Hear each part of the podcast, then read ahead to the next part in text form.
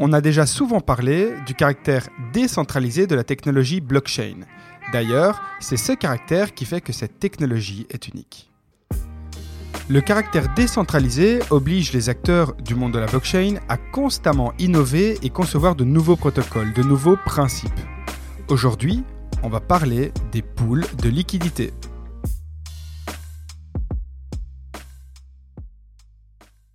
Et bienvenue sur le podcast Alan en parle. C'est un podcast destiné à te faire comprendre, très simplement, le monde de la blockchain et du web 3.0. En gros, si tu n'y connais rien, ce podcast est fait pour toi.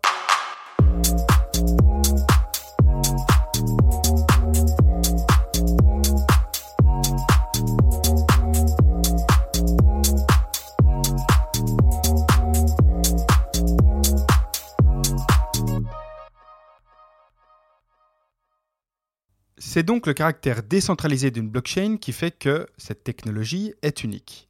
Et c'est aussi ce caractère qui fait que des défis significatifs apparaissent et sont donc de véritables challenges pour les concepteurs et les utilisateurs de blockchain. Mais comme je l'ai déjà expliqué dans le podcast, notre société repose depuis très longtemps sur la centralisation de données. Donc pour ton information, j'explique ça dans le bloc 3 lorsque je parle du Bitcoin et de son combat. Mais donc, ça signifie que la transition vers des systèmes décentralisés, eh c'est comme faire d'énormes ajustements à notre système actuel. C'est un défi majeur. On parle en fait de défis techniques, juridiques, économiques et de gouvernance. En plus de ça, chacun de ces défis exige en fait une réflexion approfondie sur comment garder les choses sûres, confidentielles, dans un environnement décentralisé qui change constamment. En vrai, c'est comme apprendre à jongler avec plein de balles et il ne faut absolument pas qu'une seule balle tombe. C'est compliqué, mais c'est pas impossible. Autrement dit, le passage de entre tout est centralisé vers tout est décentralisé demande que tout le monde fasse de gros efforts pour comprendre, accepter et utiliser ces nouvelles technologies de manière responsable.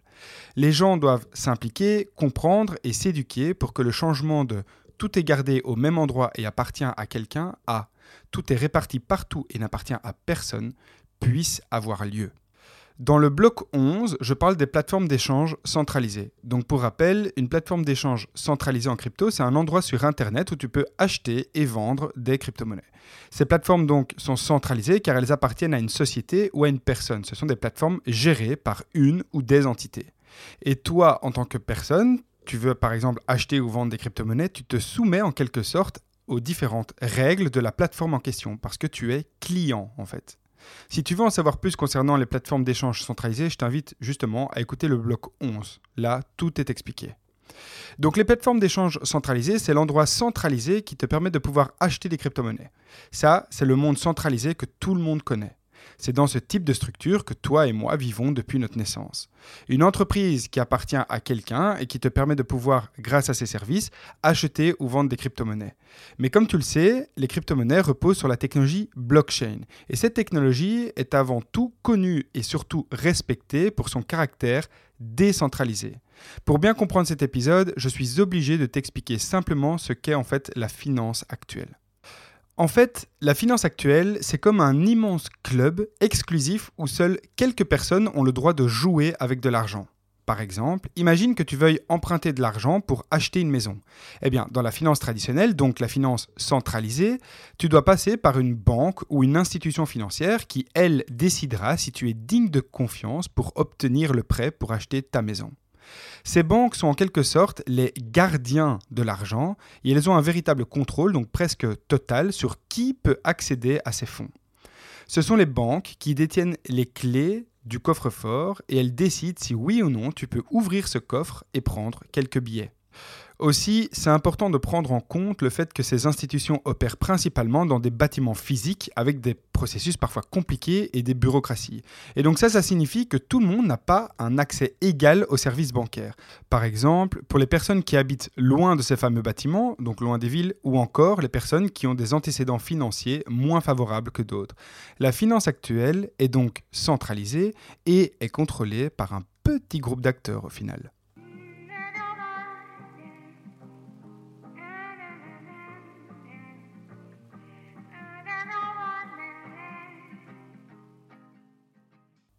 En 2018, le terme DeFi, donc D-E DeFi a été utilisé donc pour la première fois. C'est un terme inventé dans le monde des crypto-monnaies. La DeFi signifie Decentralized Finance, donc en français ça signifie la finance décentralisée. Mais donc ça veut dire qu'aujourd'hui, il existe une finance décentralisée? C'est un peu ça la question. Et donc, est-ce qu'il est possible de décentraliser la finance, de faire en sorte que la finance n'appartienne à personne et à tout le monde à la fois? Eh bien, la réponse est oui. Pour faire au plus simple, la finance décentralisée, c'est la finance accessible à n'importe qui du moment que cette personne dispose d'une connexion Internet. En DeFi, donc en finance décentralisée, tu peux par exemple échanger des crypto-monnaies directement de portefeuille privé à portefeuille privé en utilisant une plateforme d'échange décentralisée. On appelle ces plateformes d'échange décentralisées des DEX, D-E-X, pour Decentralized Exchange. Tu peux aussi emprunter et ou prêter des crypto-monnaies. Tu peux staker, donc faire du staking en verrouillant tes cryptos sur un réseau blockchain pour sécuriser le réseau et gagner donc des récompenses en retour. Tu peux participer à des levées de fonds initiales, donc des ICO, ICO, pour soutenir de nouveaux projets blockchain ou crypto. La DeFi propose aussi des services d'assurance pour protéger les utilisateurs contre des pertes dues à des événements imprévus, etc. etc. Pour être honnête, aujourd'hui, il est possible de faire encore plein de choses en finance décentralisée. Mais le point qui nous intéresse ici pour cet épisode, ce sont justement les plateformes d'échange décentralisées. Ce type de plateforme est, comme son nom l'indique, des plateformes qui servent uniquement à échanger ces crypto-monnaies, mais en mode décentralisé. Dans le bloc 11, on parle des plateformes d'échange classiques, donc des plateformes d'échange centralisées. Eh bien, les plateformes d'échange décentralisées, elles, n'appartiennent à personne. Ce n'est donc pas des plateformes qui appartiennent à des sociétés ou des personnes physiques. Mais alors, l'organisation de ce type de plateforme est totalement différente. En fait, imagine une foire au troc où les gens échangent des objets entre eux. Une DEX, donc une plateforme d'échange décentralisée, c'est un peu comme une foire au troc, mais avec des cryptos. Donc plutôt que de passer par une banque, la bourse ou un site internet qui appartient à une société, qui appartient à quelqu'un, tu vas aller en fait sur la DEX avec tes crypto-monnaies et tu dis que tu veux échanger, par exemple, tes bitcoins contre de l'Ether. La DEX trouve ensuite quelqu'un d'autre qui veut faire l'échange, mais dans l'autre sens, donc quelqu'un qui a des Ethers et qui veut échanger ses Ethers contre du Bitcoin. La DEX, en fait, facilite cette transaction entre les deux parties, donc entre toi et l'autre personne. Et une fois que l'échange est fait, vous avez en fait échangé vos crypto-monnaies directement sans que quelqu'un d'autre n'intervienne. En fait, la technologie derrière une DEX, c'est tout simplement la blockchain. Ça signifie que certaines blockchains ont des applications qu'on appelle donc des DEX, donc des applications qui sont des plateformes d'échange décentralisées. Grâce à la blockchain, cette application n'a pas besoin d'entité centrale pour faire des échanges entre personnes. Et bien entendu, la blockchain permet des échanges transparents et sécurisés. Ça, ça ne change pas.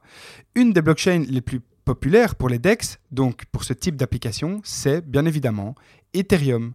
Il existe de nombreuses DEX et les plus connues sont l'application Uniswap et l'application SushiSwap. Ces applications en fait sont construites en utilisant des contrats intelligents Ethereum. Et pour rappel, comme je l'expliquais donc dans le bloc 11, les plateformes d'échange centralisées mettent en fait plein de crypto-monnaies à disposition des clients qui souhaitent acheter et ou vendre leurs crypto-monnaies. Donc la plateforme détient tout et donne le droit d'acheter ou de vendre à ses clients. Mais donc, en ce qui concerne les DEX, comme il n'y a aucune entité centrale, comment fait-on pour qu'il y ait assez de liquidités, donc assez de crypto-monnaies à disposition de tout le monde? Eh bien, c'est grâce aux poules de liquidités. Ce que j'aime, c'est les climats un peu humides, tu vois, la Normandie, l'heure. Tu vas pas rester là-dedans toute la journée. Va te tremper, t'as besoin d'un coup de fouet et t'es tout cyanosé. Tout cyanosé Oui, oui, méfie-toi, vieux. Allez hop, allons Le but de ces poules de liquidité, c'est justement de faciliter les échanges et la fourniture, donc de fournir des crypto-monnaies à des services décentralisés comme des DEX. Ces poules de liquidité contribuent à la liquidité et donc permettent que plein de gens puissent acheter et vendre des crypto-monnaies. En fait, s'il n'y a pas de liquidité, ça veut dire qu'il n'y a pas assez en fait, de crypto. Donc, dans notre exemple, si tu souhaites toujours donc échanger tes bitcoins contre de l'Ether, s'il n'y a pas de liquidité, la DEX, donc l'application, va te dire que personne ne vend d'Ether et donc tu ne sais pas échanger tes bitcoins, tu ne sais pas vendre tes bitcoins et acheter de l'Ether. Eh bien, Les poules de liquidité sont là pour éviter ce scénario-là, pour éviter donc que l'application te dise que personne ne vend d'Ether, donc tu, tu, ne sais pas échanger tes bitcoins contre de l'Ether. Donc il y a sur une DEX des, on va dire ça comme ça, des piscines avec plein de cryptos que plein de gens ont mis à disposition. Donc tu dois voir ça comme des grands bacs, des grandes piscines où les gens, des personnes, ont mis plein de crypto-monnaies dans ces piscines-là. Et les gens, quand ils veulent échanger, donc dans, notre exemple, des bitcoins contre de l'Ether, tu regardes dans la piscine s'il y a des Ethers et tu échanges, tu remets tes bitcoins dans la piscine et tu prends les Ethers en question. Ça, c'est un pool de liquidité.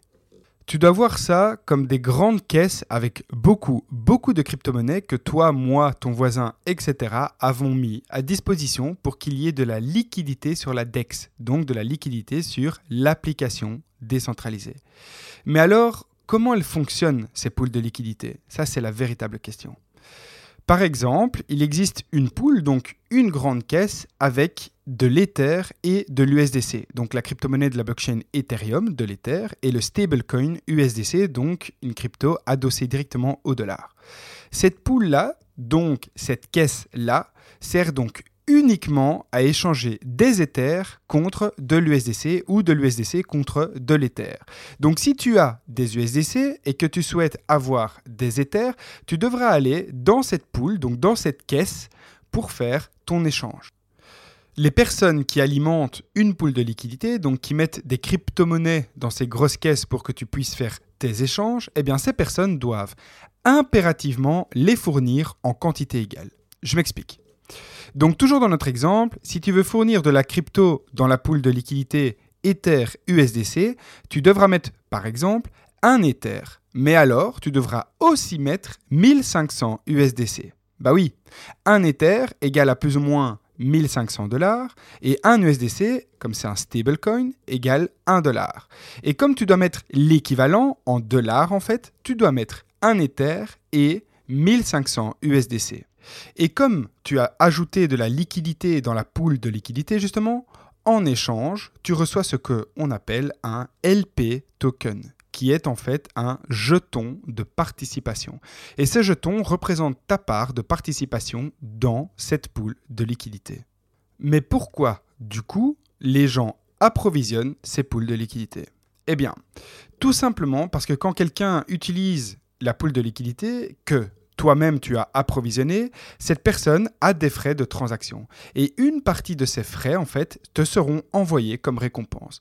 Donc, tu es en quelque sorte rémunéré par la DEX, donc par la plateforme d'échange décentralisée, grâce aux frais que les utilisateurs ont lorsqu'ils utilisent la poule de liquidité que toi, tu as approvisionnée. Par contre, il faut que tu saches aussi qu'il y a des risques concernant ces poules de liquidité. Le risque principal, c'est que le prix de l'actif que tu as mis dans la poule de liquidité en question fluctue et donc affecte la valeur de ta participation. Je m'explique. Dans notre exemple, tu as donc apporté un Ether et 1500 USDC. Et une semaine après, imagine maintenant que un Ether n'est plus égal à 1500 dollars, mais bien 1000 dollars.